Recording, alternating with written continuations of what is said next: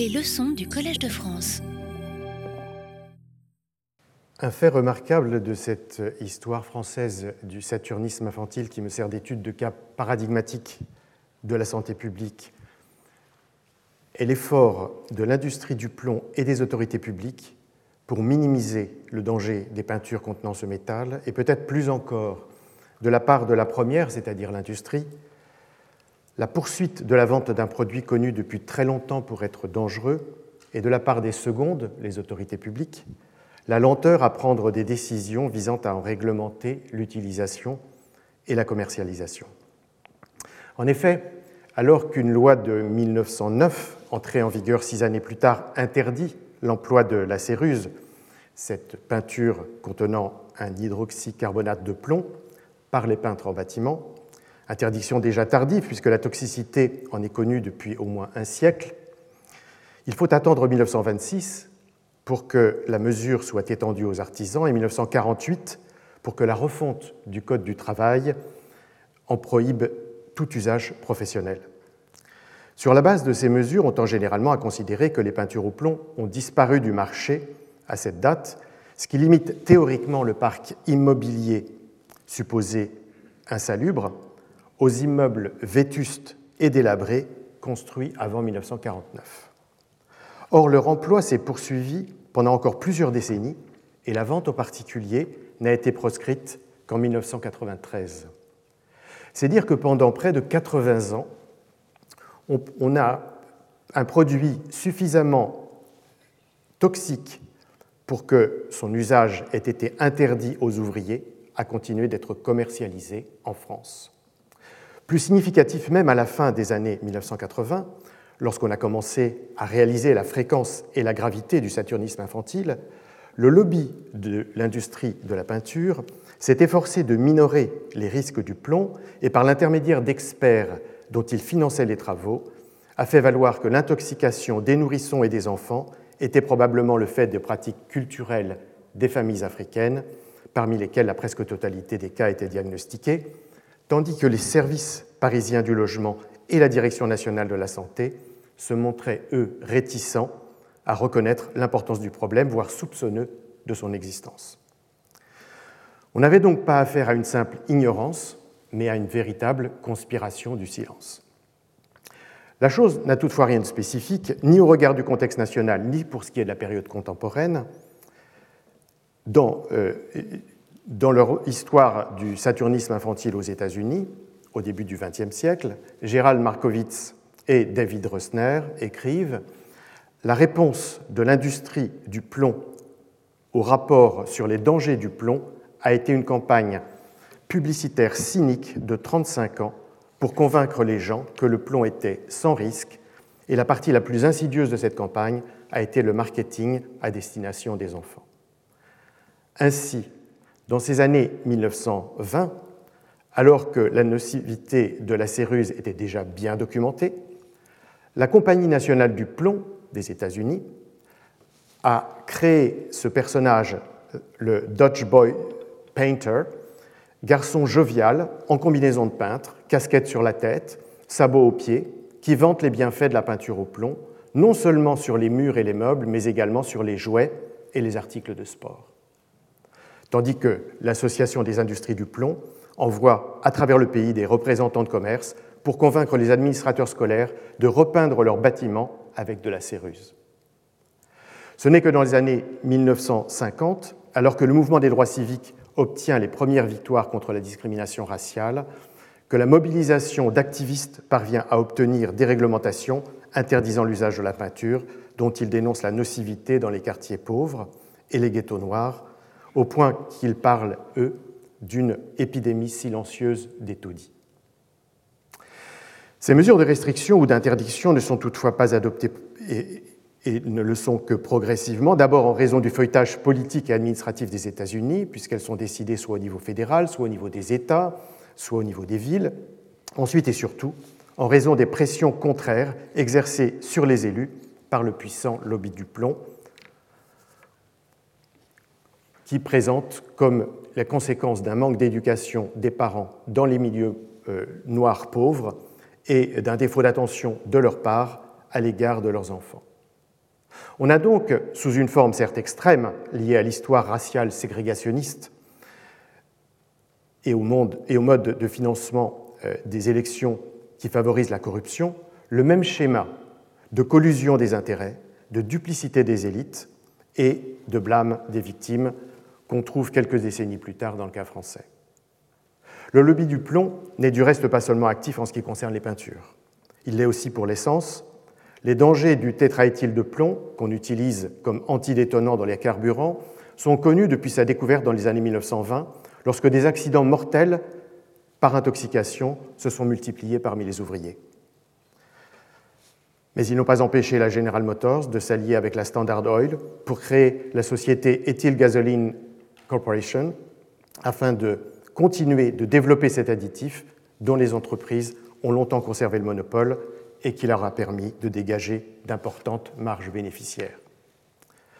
Il faut attendre le milieu des années 1970 pour que l'essence au plomb soit finalement interdite aux États-Unis. En France, l'essence au plomb restera autorisée jusqu'au 1er janvier 2000, soit un quart de siècle plus tard. Outre les peintures et les carburants, il faut également mentionner la présence de plomb dans les canalisations qui conduisent l'eau dans les foyers, constituant dans certaines villes une source importante d'absorption de métal par les habitants, et toute la chaîne alimentaire, depuis les fruits souillés par des insecticides contenant le toxique jusqu'aux légumes poussant dans des, dans sols contaminés, en passant par la viande, en raison de l'herbe polluée broutée par les bovins. Pour chaque mode d'empoisonnement, on retrouve, en particulier aux États-Unis, où la plupart des études historiques ont été conduites, des experts et des politiciens financés par l'industrie du plomb qui minimisent ou nient la nocivité du métal pour l'organisme humain. Dans ces cas, comme pour le tabac, on a affaire, selon les auteurs, à de véritables complots, c'est-à-dire à ce qu'ils appellent des accords secrets aux dépens ou à l'encontre de l'intérêt public. Ces complots sont avérés. Les archives en révèlent les arrangements délictueux, parfois des procès en produisent des aveux, en dévoilent des pièces à conviction et au terme de très longues et coûteuses procédures judiciaires finissent par en condamner les coupables. On peut donc parler de véritables conspirations conduites par des capitaines d'industrie sans scrupules, des politiciens corrompus et des chercheurs vénaux, dont les actes sont des pratiques criminelles qui mettent cyniquement en jeu la vie d'individus. Il faut donc nommer ces actes pour ce qu'ils sont, d'authentiques complots portant atteinte à la santé publique. Or, au cours de la période récente, le mot complot a perdu de sa capacité de dénonciation. On ne parle pas de complot de l'industrie automobile allemande lorsque Volkswagen falsifie les émissions polluantes des moteurs de ses véhicules au risque d'une augmentation de l'asthme de l'enfant, ou de complot de l'industrie de la construction française lorsque la compagnie Eternit utilise l'amiante pour le flocage des bâtiments alors que le produit est connu pour causer des cancers de la plèvre parmi les personnes exposées. On parle dans le langage juridique de tromperie, ce qui ne définit que l'acte, ou dans le langage ordinaire de scandale, ce qui renvoie aux conséquences, mais non de complot, ce qui indiquerait les réseaux et les mécanismes responsables de ces tromperies et de ces scandales. C'est que le terme complot a changé d'usage. Il ne sert plus guère à critiquer ceux qui conspirent, mais ceux qui proclament de fausses conspirations. Évoquer un complot, c'est d'ailleurs risquer de se faire accuser soi-même de complotisme, néologisme créé précisément pour disqualifier cette évocation. Car le mot est désormais associé péjorativement au mot théorie, qui lui ôte toute véracité et même toute vraisemblance. Pour le sens commun, une théorie du complot est un échafaudage peu crédible, souvent malhonnête, donnant une représentation erronée du monde. Elle, énonce l'existence d'une conspiration là où il n'y en a pas. Elle affirme que des puissants dissimulent la vérité de leurs intentions maléfiques alors qu'il n'en est rien. Elle est en quelque sorte une pathologie du social, pour reprendre une expression du XIXe siècle, à laquelle certains attribuent même la qualification psychiatrique de paranoïa. Il est vrai que les exemples récents ne manquent pas. Indice de cette évolution lexicale, une étude de l'occurrence des mots et des groupes de mots dans les sources imprimées sur de longues périodes grâce à l'outil informatique Ngram Viewer montre que la présence de la locution théorie du complot dans le corpus français apparaît dans les années 1970 et connaît une ascension fulgurante jusqu'à les années 2000, la même évolution étant observée pour l'expression conspiracy theory dans le corpus de langue anglaise, avec cependant deux décennies d'avance. Tandis qu'à l'inverse, on note un déclin des termes isolés complot et conspiracy dans les corpus correspondants. Les théories du complot ont ainsi remplacé en partie les complots, avec pour implication qu'il est devenu difficile de nommer les véritables opérations prenant effectivement des formes de conspiration contre le bien public. Il est vrai qu'on peut se demander si l'on n'assiste pas, dans le monde contemporain, à une multiplication des thèses conspirationnistes et peut-être même à une augmentation de l'adhésion du public à ces thèses. D'un côté, en effet, de la théorie du grand remplacement, née en France et rapidement disséminée dans les milieux de l'extrême droite européenne et nord-américaine, selon laquelle l'immigration africaine ou musulmane menacerait la civilisation occidentale et chrétienne, à la théorie du complot sioniste international, également présent dans les extrêmes droites, selon laquelle des lobbies juifs contrôleraient les gouvernements des grandes puissances du monde, les thèses conspirationnistes semblent être en plein essor. On peut toutefois oublier que la théorie du grand remplacement était déjà présente à la fin du XIXe siècle et au début du XXe dans les milieux nationalistes, en particulier français, avec Édouard Drummond et Maurice Barrès, à cette différence près qu'elle stigmatisait alors principalement les juifs. Et que la théorie du complot sioniste a connu son heure de gloire à la même époque avec le faux antisémite du protocole des sages de Sion. Il est en réalité difficile de mesurer des évolutions en la matière et plutôt que les tendances, ce sont les itérations dont il s'agit qu'il s'agit de relever et surtout les structures récurrentes de ces formes paranoïdes. Mais d'un autre côté, la réception des thèses conspirationnistes paraît de plus en plus favorable dans de très larges fractions de la population. Ainsi, en janvier 2018, leur pénétration alléguée dans la société faisait la une de la plupart des grands médias nationaux sur la base d'un sondage d'après lequel 8 Français sur 10 ajoutaient foi à des théories du complot. Les taux les plus élevés de crédulité étaient observés parmi les catégories modestes et peu éduquées, de même qu'aux deux extrêmes de l'échiquier politique. À de rares exceptions près, les journalistes ne s'embarrassaient toutefois guère de questionnements sur la méthode, en particulier sur la validité de sondages rémunérés réalisés en ligne, alors qu'on connaît le caractère fantaisiste, voire provocateur de certaines réponses, sur la proportion élevée de personnes disant n'avoir jamais entendu parler des théories qu'on leur proposait, mais n'ayant pas eu la possibilité de se déclarer sans opinion, sur l'assimilation à une croyance déviante de la simple expression de doute au sujet d'événements qui faisaient parfois encore l'objet d'enquêtes, et sur le mélange des genres, incluant le créationnisme et l'idée que plate au même titre que l'existence de sociétés secrètes ayant causé la Révolution française. Paradoxalement, par l'écho qu'il eut, ce sondage contribuait à ce qu'il prétendait dénoncer, à savoir la création d'un climat complotiste en, amplifiant artificiellement la réalité du phénomène. De surcroît, en discréditant les milieux populaires, il nourrissait les arguments populistes contre les élites, et en associant dans un même opprobre les deux extrêmes, il participait de la fréquente et pernicieuse confusion entre théorie critique et thèse conspirationniste.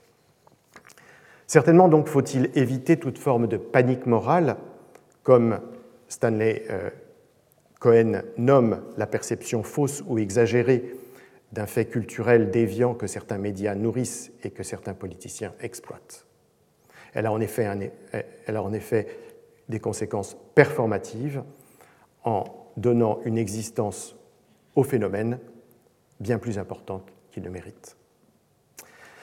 Une analyse plus rigoureuse s'avère par conséquent nécessaire.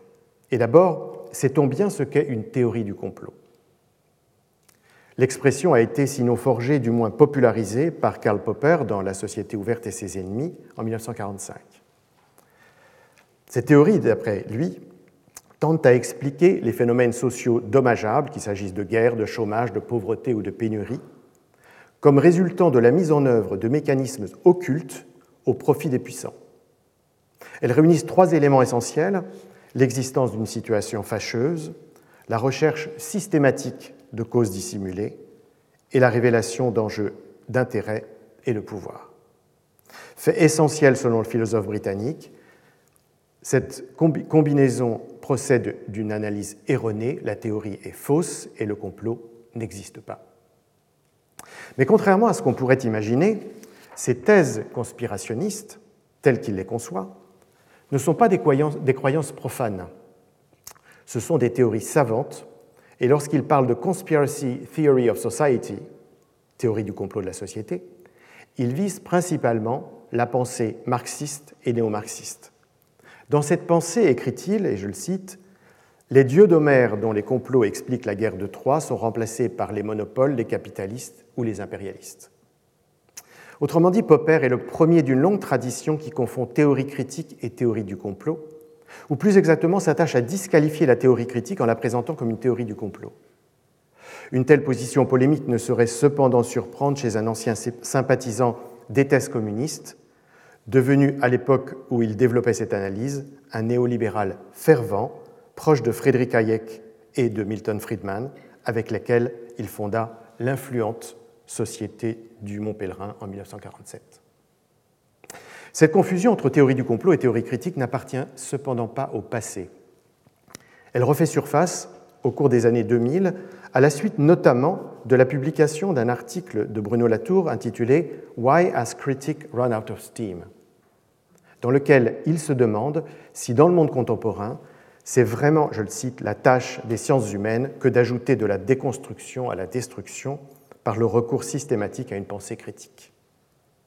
S'appuyant sur des anecdotes, dont l'une concerne aux États-Unis un stratège du Parti républicain qui se déclare non convaincu par les preuves scientifiques apportées au réchauffement climatique, et une autre, dans son village du Bourbonnais, un voisin qui lui assure que les attentats du 11 septembre ont été commandités par le Mossad et la CIA, il met en cause le rôle des chercheurs qui, comme lui, n'ont cessé de professer le doute sur les faits tels que nous les voyons, ce qui assurément est une évaluation fort optimiste de l'impact des sciences sociales sur les commentateurs de Fox News et les paysans de l'Allier.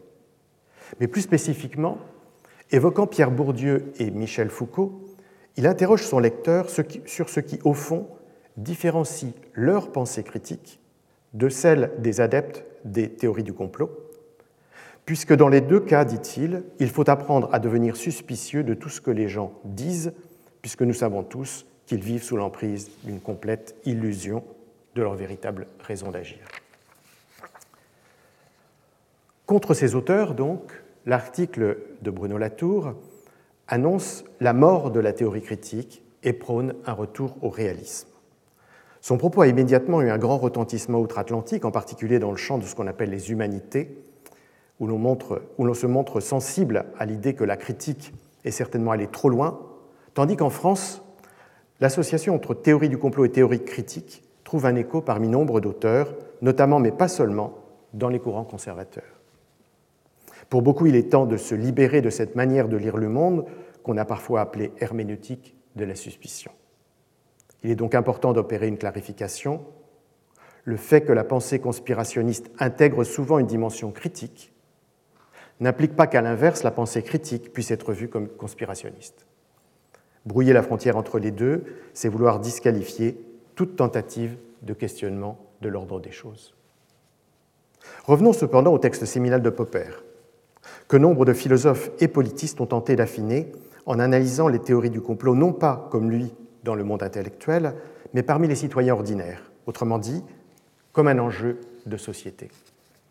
Comment comprendre sinon l'augmentation au moins, ou au moins la persistance et la vitalité des thèses conspirationnistes dans un monde où l'on avait cru que la rationalité triompherait et que la transparence s'imposerait? S'appuyant sur une étude de l'attentat d'Oklahoma City en 1995, au cours duquel un groupe de promoteurs de la suprématie blanche fit exploser un camion devant un immeuble administratif en tuant 168 personnes, Brian Killey s'intéresse ainsi à la séduction exercée sur un certain public par une théorie du complot, selon laquelle derrière cette attaque se trouvaient en réalité des acteurs puissants appartenant au gouvernement de Bill Clinton ou au service de renseignement de la CIA et du FBI. Cette séduction, explique qu'elle est, est à la fois politique, puisqu'il s'agit de s'opposer au récit officiel, morale, dans la mesure où elle met en œuvre le développement de projets néfastes, et logique, car les explications proposées permettent d'éclairer des zones d'ombre de l'affaire et d'offrir un cadre général d'interprétation plausible. On retrouve cette triple séduction dans la plupart des thèses conspirationnistes. La grande question demeure cependant celle de la distinction entre complot et théorie du complot. Cette distinction est généralement considérée comme allant de soi. Dans le premier cas, il y a bien une conspiration, dans le second, la conspiration est imaginaire. Or, demande Charles Pignen, est-on sûr que les choses soient si simples et n'aurait-on pas intérêt à y regarder de plus près avant de rejeter un discours affirmant l'existence d'une conspiration en la réduisant à une théorie du complot, donc supposée fausse? On peut penser à la mise en cause des hackers des euh, services secrets russes accusés d'interférence dans les élections aux États-Unis pour favoriser un candidat euh, sur lequel le Kremlin disposait d'une emprise, qui est présenté par ce candidat devenu président, Donald Trump, comme une théorie conspirationniste, alors que la CIA, le FBI et six autres agences de renseignement états-uniennes ont établi l'existence d'une telle implication.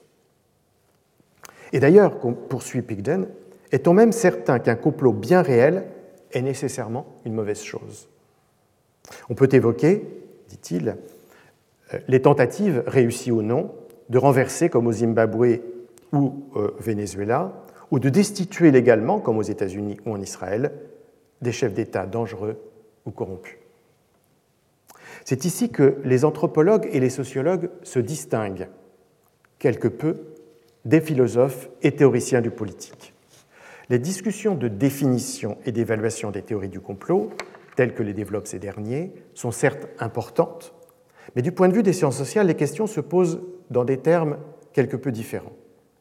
Il s'agit moins de s'interroger sur ce que sont les théories du complot, sur leur part possible de vérité, sur leur impact funeste ou au contraire au bénéfice potentiel, que d'essayer de comprendre ce qu'elles signifient, ou encore, formulées d'une autre manière, ce qu'elles nous disent du monde. Ces théories existent bien, elles parlent de complots réels ou imaginaires, et ce faisant, elles parlent aussi des sociétés contemporaines. Il faut donc les comprendre.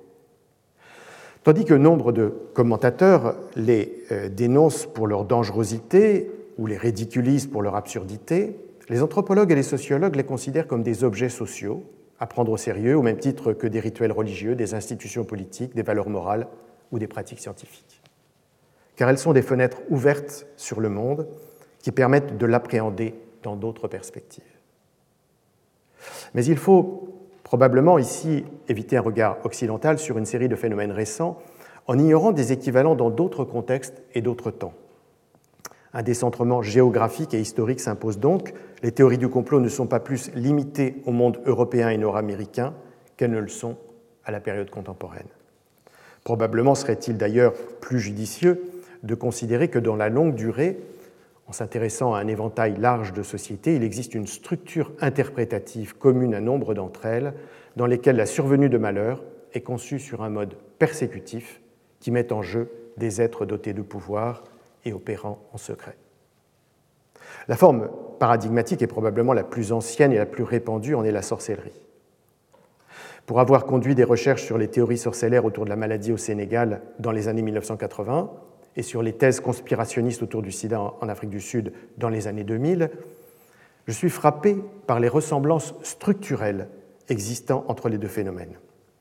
Dans les deux cas, il y a la recherche d'une explication causale impliquant des êtres maléfiques qui agissent dans l'ombre et la capacité à établir des réseaux de preuves favorisant au bout du compte l'établissement d'un système accusatoire avec cette différence notable que la sorcellerie incrimine des personnes vulnérables, souvent des personnes âgées, tandis que les complots impliquent des puissants, en l'occurrence des Blancs, l'industrie pharmaceutique ou les pays occidentaux. Élément important, les théories sorcellaires, comme les théories conspirationnistes, sont sémantiquement et sémiotiquement saturées. Elles incorporent un excès de signifiés et de signifiants. C'est ce qui les rend particulièrement attractives. D'une part, elles font sens dans le contexte dans lequel elles sont énoncées. Elles rendent compte pour les, pour les unes des raisons pour lesquelles une maladie s'est produite, pour les autres des raisons pour lesquelles un agent ou un groupe agit comme il le fait. Et d'autre part, elles se révèlent par des signes et des symptômes à ceux qui savent s'y montrer attentifs. Elles permettent de les décoder en établissant qu'il n'y a pas de hasard et de les rassembler en une configuration conduisant à la découverte des responsables. Ce dévoilement a, on le comprend, une portée éthique puisqu'il démasque des personnes nuisibles qu'on peut dès lors mettre hors d'état de nuire. Si l'on s'en tient toutefois aux seules théories du complot, une question se pose, qu'est-ce qui rend tant de personnes perméables à des thèses qui souvent semblent pourtant si peu vraisemblables à des observateurs extérieurs? Comment concevoir que certains puissent si facilement se laisser convaincre que la présence de l'homme sur la Lune est un mensonge destiné à faire croire que les États-Unis avaient remporté une victoire décisive sur l'Union soviétique dans la conquête de l'espace? Que le réchauffement climatique est une invention des lobbies écologistes et du gouvernement chinois pour affaiblir l'industrie du pétrole et l'économie des États-Unis Ou que des personnalités du Parti démocrate, à commencer par Hillary Clinton, se réunissent dans une pizzeria de Washington, D.C. pour y pratiquer des rituels sataniques et des trafics d'enfants. Qu'est-ce qui fait qu'on les croit, ou tout au moins que certains y croient?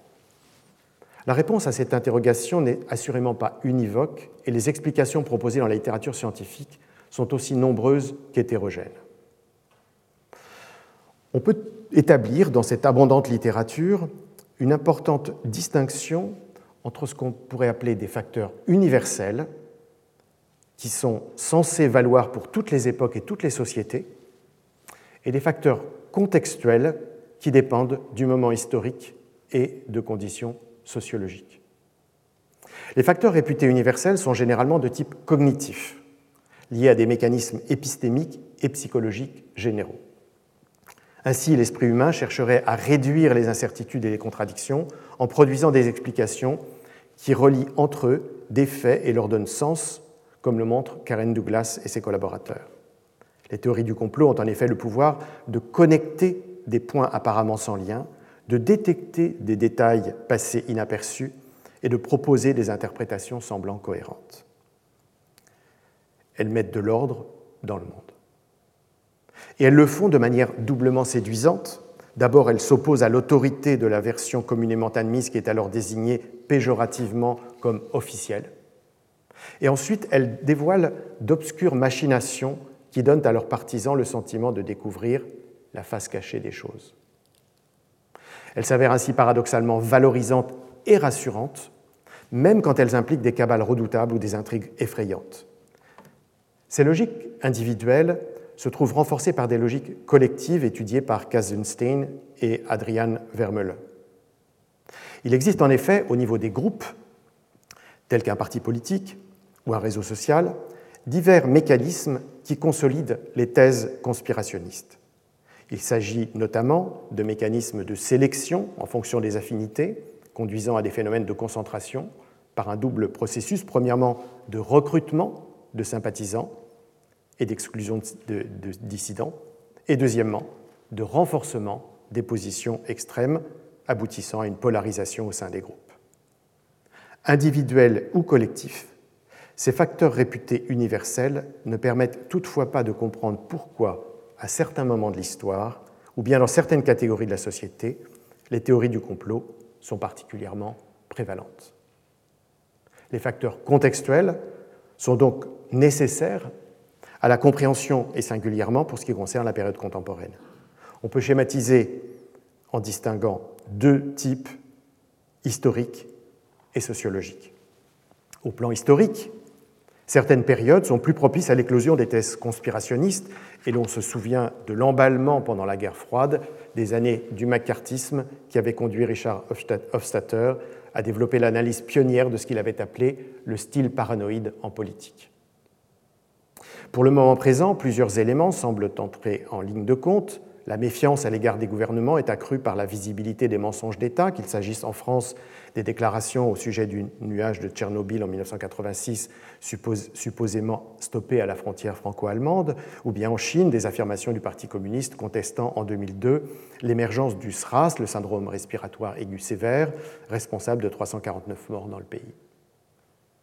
Parallèlement, L'actualité nourrit les idées paranoïaques avec aux États-Unis les révélations relatives à des systèmes de plus en plus sophistiqués de surveillance planétaire, à la suite notamment du témoignage d'Edward Snowden sur la NSA, National Security Agency, Agence nationale de sécurité, en charge du renseignement intérieur, et les preuves de contrôle de plus en plus efficaces des élections par des agents économiques et financiers, désormais légalement fondés sur la décision de la Cour suprême dite Citizen United, du nom d'une organisation conservatrice qui a obtenu que le financement des campagnes électorales par des groupes privés devienne illimité et occulte. Plus généralement, la perte de confiance dans les institutions politiques, le sentiment d'un manque de transparence alimenté par les scandales et l'idée que la vérité est relative, voire dissimulée, tentent à favoriser la réception des thèses conspirationnistes. S'y ajoute une dimension technologique essentielle, à savoir le développement d'Internet et des réseaux sociaux, qui permet à la fois la circulation en temps réel des informations et la constitution de communautés complotistes. Au plan sociologique, cette fois, certaines catégories sociales se montrent plus perméables à ces théories. C'est en particulier le cas pour les groupes sociaux ou ethno-raciaux marginalisés, discriminés ou ostracisés, qui trouvent en elles des explications à leur position de dominés et des confirmations de leurs suspicions à l'encontre des dominants, ainsi que l'ont décrit Jean et John Komarov dans le cas de l'Afrique du Sud, où les accusations de sorcellerie se sont récemment multipliées parmi les perdants de l'expansion du néolibéralisme. Ainsi, bien plus que l'étude des facteurs universels épistémiques ou psychologiques, qui invitent à décrypter des mécanismes cognitifs et des logiques de groupe, l'analyse des facteurs contextuels, tant historiques que sociologiques, permettent d'ouvrir une nouvelle intelligibilité des sociétés contemporaines. À cet égard, la santé publique est un domaine riche car ces théories s'y sont avérées particulièrement florissantes au cours de la période récente. Mais observons d'emblée que le phénomène n'est pas nouveau. Lors de l'épidémie de peste de 1348, on accuse les Juifs et Carlo Ginzburg raconte le 16 mai, la communauté juive de la Baume, un petit village provençal, fut exterminée. Cet événement est seulement un maillon d'une longue chaîne de violences amorcée dans la France méridionale par l'apparition de la peste noire au mois d'avril de cette année. Lors de l'épidémie de choléra en 1830, ce sont les puissants qui deviennent suspects, et Jacques Picmal note, non sans humour, La chasse aux empoisonneurs commence à certains carrefours et manque de soulever contre le gouvernement une foule toujours convulsive déçue par la Révolution de juillet. Par bonheur, quelques bourgeois deviennent colériques à leur tour. Le Premier ministre lui-même meurt et les faubourgs se calment un peu. Les théories du complot apparaissent donc comme une récurrence historique qui se manifeste à l'occasion des épidémies. Face au malheur collectif qu'elles représentent, on cherche des coupables avec des configurations diverses, puisque, selon les contextes, peuvent être incriminés aussi bien des groupes marginaux ou exclus, dans le cas de la peste avec les juifs, que des riches ou des notables, dans le cas du choléra. Au début des années 1990, je fus moi-même victime de ces thèses conspirationnistes alors que je conduisais avec Anne-Claire de Fossé des recherches sur les disparités de la mortalité maternelle en Équateur. Pour débuter mes enquêtes dans une province pauvre des Andes, le Cotopaxi, j'avais dû négocier avec les responsables des organisations quichua locales. Ils m'avaient accordé le droit de mener mes travaux à condition que je dispense un enseignement médical élémentaire destiné aux femmes de leur communauté, ce que j'avais volontiers accepté. À la demande de ces dernières, j'avais commencé par des cours portant sur la contraception. Quelques mois plus tard, alors que ma recherche et mon enseignement s'étaient jusqu'alors bien déroulés, j'appris que je n'étais plus le bienvenu dans la région. La période était, il est vrai, très tendue au niveau national à la suite de ce qu'on avait appelé le levantamiento indígena, soulèvement indien, qui se traduisait par une protestation massive menée à travers tout le pays contre l'oppression des populations indiennes et la discrimination à leur égard. De grands axes routiers avaient été bloqués, les marchés n'étaient plus approvisionnés, des églises avaient fait l'objet d'occupations pacifiques, des militaires envoyés pour rétablir l'ordre avaient été faits prisonniers. Les habitants des villes, en majorité blancs et métis, vivaient dans la peur que les marches sur, sur les capitales régionales ne fussent l'occasion de violences contre eux. Dans ce contexte, je supposais que j'étais devenu indésirable, pensant qu'on m'assimilait à ces citadins contre lesquels l'hostilité était dirigée. Tel était sans doute le cas, mais la raison de ce rejet était aussi plus spécifique. Mes enquêtes m'avaient déjà permis d'observer combien la contraception était un sujet sensible et complexe, pour lequel il y avait à la fois une forte demande, car les jeunes ménages étaient de plus en plus nombreux à souhaiter une limitation de leur nombre d'enfants, et une grande méfiance, comme le révélait une série de rumeurs circulant parmi ces populations. On évoquait ainsi des cas où des femmes porteuses de stérilets avaient néanmoins été enceintes et avaient donné naissance à des enfants dont un œil avait été transpercé ou le crâne perforé par le dispositif. On imputait également une augmentation des cancers du col utérin à la réalisation de tests de dépistage par frottis, puisque c'était après les avoir pratiqués que les femmes étaient informées de leur pathologie tumorale. On suspectait enfin les campagnes de planification familiale qui se développaient dans le pays d'avoir pour objectif de réduire le poids démographique des peuples indiens en vue d'affaiblir leur présence culturelle et politique. Au moment du soulèvement, le discours de dénonciation de la majorité blanche et métisse, souvent subsumé sous le terme gringos, avait réactivé ce qu'on appelle généralement des légendes urbaines, à ceci près qu'en l'occurrence, elles prenaient toujours naissance dans le monde rural.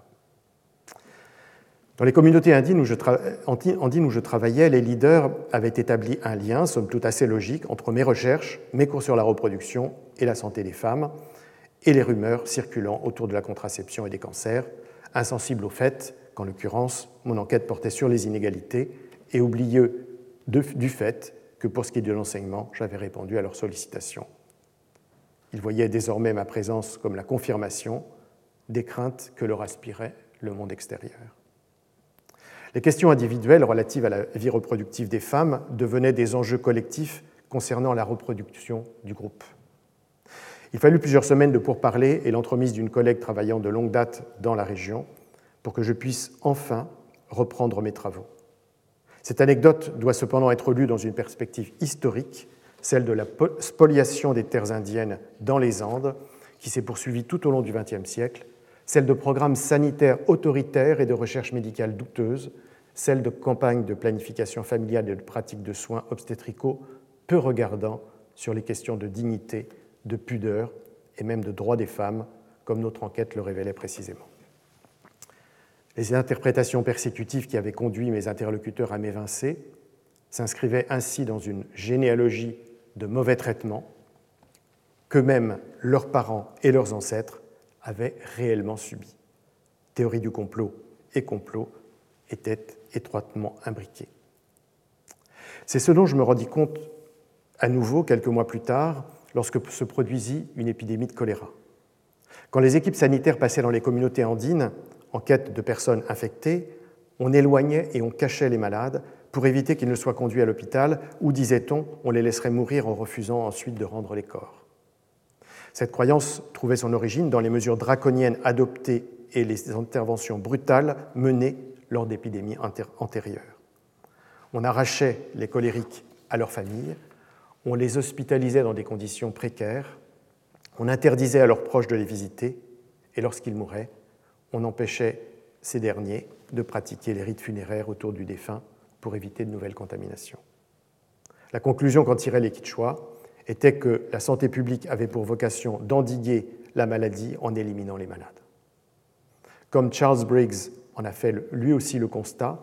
Lorsque l'épidémie atteignit le Venezuela, les Warao l'interprétèrent à leur tour comme procédant de l'intention de les éradiquer, mais ils en adaptèrent le scénario au contexte local, convaincus que la réouverture d'anciens puits de pétrole et le forage de nouveaux par la British Petroleum dans le delta de l'Orénoque, où ils vivaient, avaient contribué à l'émergence du choléra, voire l'avaient provoqué imaginant même le déversement de poison dans l'eau.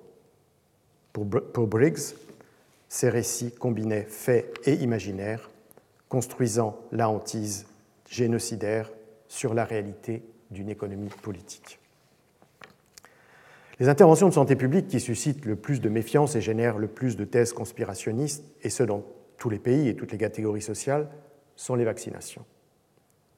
L'opposition au vaccin n'est assurément pas récente. En 1910, William Osler célèbre médecin canadien, proposait ironiquement un, ce qu'il appelait un défi aux antivaccins, consistant à amener avec lui en temps d'épidémie de variole 10 personnes vaccinées et 10 autres non vaccinées, précisant que ces dernières devaient se composer de 3 parlementaires, 3 médecins opposés au vaccin et 3 propagandistes de la lutte contre la vaccination. Il ajoutait que lorsqu'elles seraient malades, il les soignerait comme des frères. Et promettait même de s'occuper des funérailles des 4 ou 5 qui allaient mourir. Au cours des deux dernières décennies, les campagnes contre les vaccins se sont multipliées dans des contextes de rumeurs, souvent alimentés par des travaux scientifiques douteux et généralement amplifiés par leur circulation dans les réseaux sociaux. À la suite de la publication en 1998 d'une étude britannique fortement médiatisée, mais depuis lors non seulement contredite par nombre d'autres, mais également reconnue comme frauduleuse et finalement retirée de la revue, étude qui établissait un lien entre le vaccin contre la rougeole, les oreillons et la rubéole et la survenue de manifestations de colite et d'autisme, ce vaccin a largement été boycotté, entraînant une résurgence des infections ciblées par cette immunisation. Ainsi, en janvier 2019, le gouverneur de l'État de Washington déclarait l'état d'urgence sur son territoire en raison de la survenue d'une épidémie de rougeole dans l'un des comtés. De même, à la suite d'une controverse suscitée en 1993 par deux chercheurs californiens qui mettaient en cause le vaccin antipoliomyélitique dans l'origine de l'épidémie de sida, bien que démentie par une série de travaux ultérieurs, cette thèse s'est diffusée sur tout le continent africain, relayée par des journalistes et des cinéastes occidentaux, et y a généré un sentiment de défiance à l'égard de ce vaccin, alors même que l'Organisation mondiale de la santé s'engageait dans un programme d'éradication définitive de cette maladie de la planète. Conséquence concrète de cette défiance, en 2003, dans les États de Kano, Zamfara, Kaduna, au nord du Nigeria, les autorités musulmanes tant religieuses que médicales déclarèrent que les puissances occidentales avaient infecté le vaccin antipoliomyélitique avec le virus du sida et l'avaient contaminé avec des substances destinées à diminuer la fertilité. Ces déclarations provoquèrent une chute de la couverture immunitaire dans la région et une résurgence de l'infection, dont le Nigeria avait à cette époque 45% des cas enregistrés dans le monde. Il est donc remarquable que cette suspicion à l'égard des vaccins trouve souvent son origine dans des travaux scientifiques. À cet égard, on comprend aisément l'indignation suscitée dans les milieux internationaux de la santé publique quand on apprit que pour assassiner Osama Ben Laden, la CIA avait organisé avec l'aide d'un médecin pakistanais, une fausse campagne d'immunisation dans la ville où vivait le chef d'Al-Qaïda, afin de prélever de l'ADN de ses proches dans sa résidence pour confirmer qu'il s'agissait bien de sa famille. Cette précaution avait, dit-on, été jugée nécessaire compte tenu des risques encourus par les soldats états-uniens. Une fois encore, la théorie du complot trouvait à se conforter dans un véritable complot. Mais la maladie qui a suscité le plus de thèses conspirationnistes est le sida. Et le pays où elles ont connu l'expansion la plus spectaculaire est l'Afrique du Sud, même si, depuis la naissance de l'épidémie, elles ont fleuri sur tous les continents. Au début des années 1990, l'Afrique du Sud paraissait si peu affectée par l'infection que des chercheurs formulaient des hypothèses pour expliquer cette exception. Une décennie plus tard, le pays était devenu le plus touché au monde avec des statistiques terrifiantes faisant état de 4,5 millions et demi de personnes infectées, ce qui correspondait à plus du dixième du total des cas dans le monde et à plus d'un dixième de la population sud-africaine. Une projection démographique indiquait que l'espérance de vie moyenne allait décliner de 20 ans en deux décennies, estimation ultérieurement révisée comme ne concernant que la population noire, ce qui la rendait plus inquiétante encore. Certains évoquaient déjà des perspectives dystopiques selon lesquels les Noirs, qui représentaient alors les 4 cinquièmes des citoyens sud-africains, risquaient de devenir une minorité dans le pays. Situation tragique donc. Pour la compliquer encore, cette crise épidémiologique se doublait d'une crise épistémologique. Au début de mon enquête, en avril 2000, un ami haut fonctionnaire d'une agence internationale avec laquelle je faisais un entretien me tendit un fax qu'il venait de recevoir. C'était la copie d'une lettre confidentielle adressée par le président Thabo Mbeki, successeur de Nelson Mandela, à plusieurs chefs d'État et au secrétaire général des Nations Unies. Il y évoquait le panel de savants qu'il avait convoqué pour faire le point sur l'épidémie de sida et s'indignait de la réaction hostile qui avait accueilli son initiative. C'est que parmi ces invités figurait tout ce que la planète comptait de chercheurs professant des, positions dissidentes sur le sida, pour l'essentiel des savants états-uniens et européens, qui affirmaient notamment que le virus n'était pas la cause de la maladie et que les antirétroviraux étaient par conséquent inutiles, voire nocifs. Dans les semaines qui suivirent, la lettre fut rendue publique, la réunion des experts eut lieu, et malgré plusieurs mois de protestation de la part des organisations non gouvernementales et de la communauté biomédicale, la 13e conférence internationale sur le sida, qui avait été programmée pour la première fois en Afrique, se tint comme prévu à Durban. Tout au long de cette séquence de trois mois, Thabo Mbeki s'exprima dans divers forums pour dire ses doutes concernant ce qui était considéré comme acquis par la quasi-totalité des experts du monde entier. En ouverture de la conférence de Durban, il expliqua que selon lui, compte tenu de la rapidité de la progression de l'infection en Afrique, la seule explication possible était la pauvreté endémique qui régnait sur le continent. À cette époque, les termes du débat étaient tellement tranchés qu'il n'était possible ni aux orthodoxes, tenant d'une cause virologique, ni aux hétérodoxes, promoteurs d'une éthologie sociale, de concevoir que les deux éléments puissent se combiner, comme on le savait depuis plus d'un siècle dans le cas de la tuberculose, et comme on finit par le reconnaître dans le cas du sida une décennie plus tard. La double logique de concentration et de polarisation dont on a vu qu'elle tente à consolider les théories du complot opérait en effet plus largement dans l'ensemble de l'espace public, conduisant à un renforcement réciproque des positions des uns et des autres. Furent ainsi mises en cause avec une rare violence l'industrie pharmaceutique, accusée dans un premier temps de pratiquer des prix rédhibitoires pour les pays pauvres et dans un second temps de se servir des malades du tiers-monde comme cobayes, puis les opposants blancs, incriminés pour leur hostilité à l'encontre du gouvernement démocratique et leur racisme stigmatisant les populations noires, enfin la santé publique, les experts internationaux, le monde occidental. Au déni s'ajoutait donc ce que la plupart voyaient comme une théorie du complot. Remarquable à cet égard était l'adhésion à ces thèses d'une large majorité de la population, surtout noire, et ce, non seulement dans les milieux populaires, mais aussi dans le monde académique. Tous les partisans de ces théories n'adoptaient pas les propositions hérétiques sur le sida, loin de là, mais tous étaient sensibles à la question de l'étiologie sociale, à la dénonciation d'un racisme persistant et à l'expression de soupçons à l'encontre de la médecine, tous éléments au cœur du discours du président et de ses proches collaborateurs. On pouvait ainsi croire au complot sans rejeter le rôle du virus. Par conséquent, plutôt que de céder à l'habituelle alternative entre raillerie et colère qui caractérisait le débat public autour du sida à cette époque, il était nécessaire de chercher une fois de plus à comprendre. L'héritage historique de la santé publique est particulièrement lourd en Afrique du Sud. Lors de l'épidémie de peste en 1900, on a utilisé dans les villes le Public Health Act, voté en 1897, pour, permettre, pour mettre en place les premières mesures officielles de ségrégation spatiale en construisant les Native Locations, ancêtres des townships, pour y reléguer les populations noires en alléguant qu'elles disséminaient la maladie, alors que les études statistiques ont montré plus tard qu'elles étaient en réalité moins infectées que les populations blanches.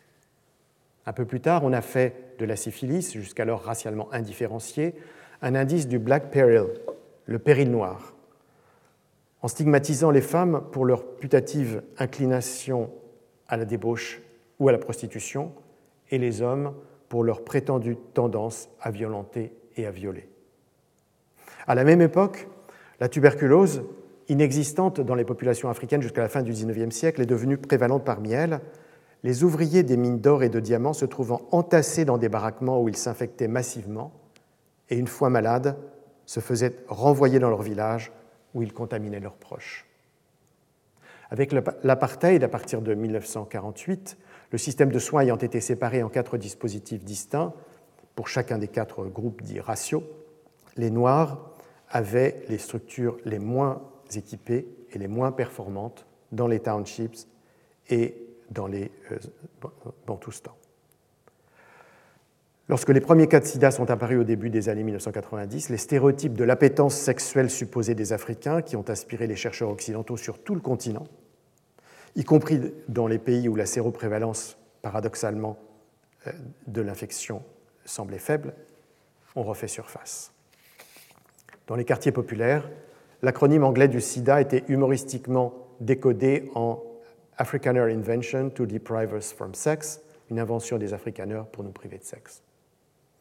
Ainsi, depuis plus d'un siècle, la santé publique a-t-elle servi d'instrument de discrimination et de domination des populations noires, suscitant désormais la méfiance Cette instrumentalisation s'inscrivait dans un contexte plus large de domination. L'apartheid était hanté par l'imaginaire de l'éradication des populations noires, au point que dans les couloirs du Parlement, des députés conservateurs blancs pouvaient se réjouir de ce que le sida allait peut-être réaliser ce que leur politique n'avait pas réussi à, faire. Non pourtant qu'elle n'eût essayé. En 1998, alors que se tenaient les dernières auditions de la Commission Vérité et Réconciliation, on découvrit l'existence d'un programme de guerre chimique et biologique, ce qui conduisit à ouvrir un nouveau chapitre d'enquête. Les 600 pages du rapport qui en résultent sont édifiantes.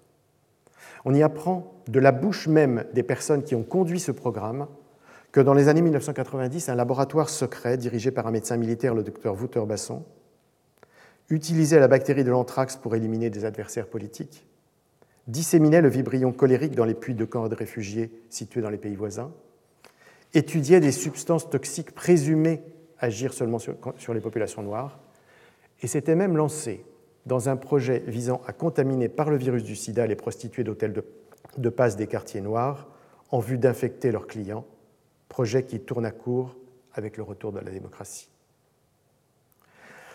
Les crimes de celui qui était communément appelé Dr Death, Docteur la mort, étant considérés comme trop graves pour bénéficier des mesures d'amnistie, il fut jugé par la Haute Cour de Pretoria pour 67 chefs d'accusation impliquant la responsabilité dans au moins 229 meurtres. À la stupeur de nombre d'observateurs, le magistrat Willy Hartzenberg, dont le frère était le leader du Conservative Party, le parti suprématiste blanc des années d'apartheid, acquitta celui qu'un journaliste qualifia de docteur Mengele de notre pays. Ce dernier commença alors une carrière de cardiologue dans un grand hôpital de la capitale. Les révélations du procès que les journaux avaient égrené pendant des mois avaient alimenté les thèses conspirationnistes. Son issue favorable ne fit que les confirmer et les renforcer. Lorsque je conduisais mes enquêtes dans les townships et les bantoustans d'Afrique du Sud, l'espace public et les conversations privées bruissaient de ces histoires sinistres, révélatrices de la tentation génocidaire d'une partie de la minorité blanche. Parfois, on évoquait devant moi des projets funestes, au scénario en partie réinventé à l'occasion de leur transmission d'un interlocuteur à l'autre, avec par exemple la rumeur d'injection de virus dans les oranges pour disséminer la maladie. Et souvent dans les quartiers pauvres revenait au cours des entretiens l'idée que le pouvoir, blanc hier, noir aujourd'hui, cherchait à se débarrasser de cette population surnuméraire d'inutiles au monde, improductifs lorsqu'ils étaient en bonne santé, coûteusement assistés lorsqu'ils étaient malades. L'ombre d'une conspiration génocidaire se projetait sur les townships et les anciens homelands, tragique théorie sur fond de complot bien réel. Les thèses conspirationnistes font généralement l'objet de dénonciations mêlant étonnement, indignation et moquerie. Il est vrai que certaines présentent un caractère assurément insolite, mêlant situations et personnages de romans d'espionnage, d'ouvrages de science-fiction et de Marvels. Il est vrai également que leur instrumentalisation croissante dans le cadre de projets visant à fragiliser les institutions démocratiques et à déstabiliser la connaissance scientifique suscite l'inquiétude. Mon propos à travers ces quelques études de cas est pourtant de les prendre au sérieux, et ce pour deux raisons principales. D'abord, elles comportent parfois une part de vérité. Les théories du complot peuvent en effet s'appuyer sur d'authentiques machinations, comme en Afrique du Sud, ou tout au moins sur des pratiques qui semblent telles, comme en Équateur. Ensuite et surtout, elles éclairent souvent une vérité plus profonde sur la société qui les produit.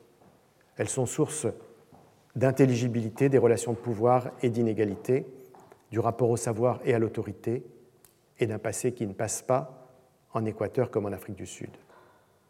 Pour cette double raison, elles ont une vertu heuristique que le chercheur comme le citoyen doivent savoir reconnaître. Au fond, il ne s'agit que de mettre au travail cette formule fameuse de Clifford Geertz dans un autre contexte, étudier des dragons et non pas les domestiquer, les maudire ou les noyer sous des flots de théories, C'est ce qui a toujours été la matière de l'anthropologie. Les thèses conspirationnistes sont nos dragons et notre tâche est de les comprendre. Merci. Retrouvez tous les contenus du Collège de France sur www.colège-2-france.fr.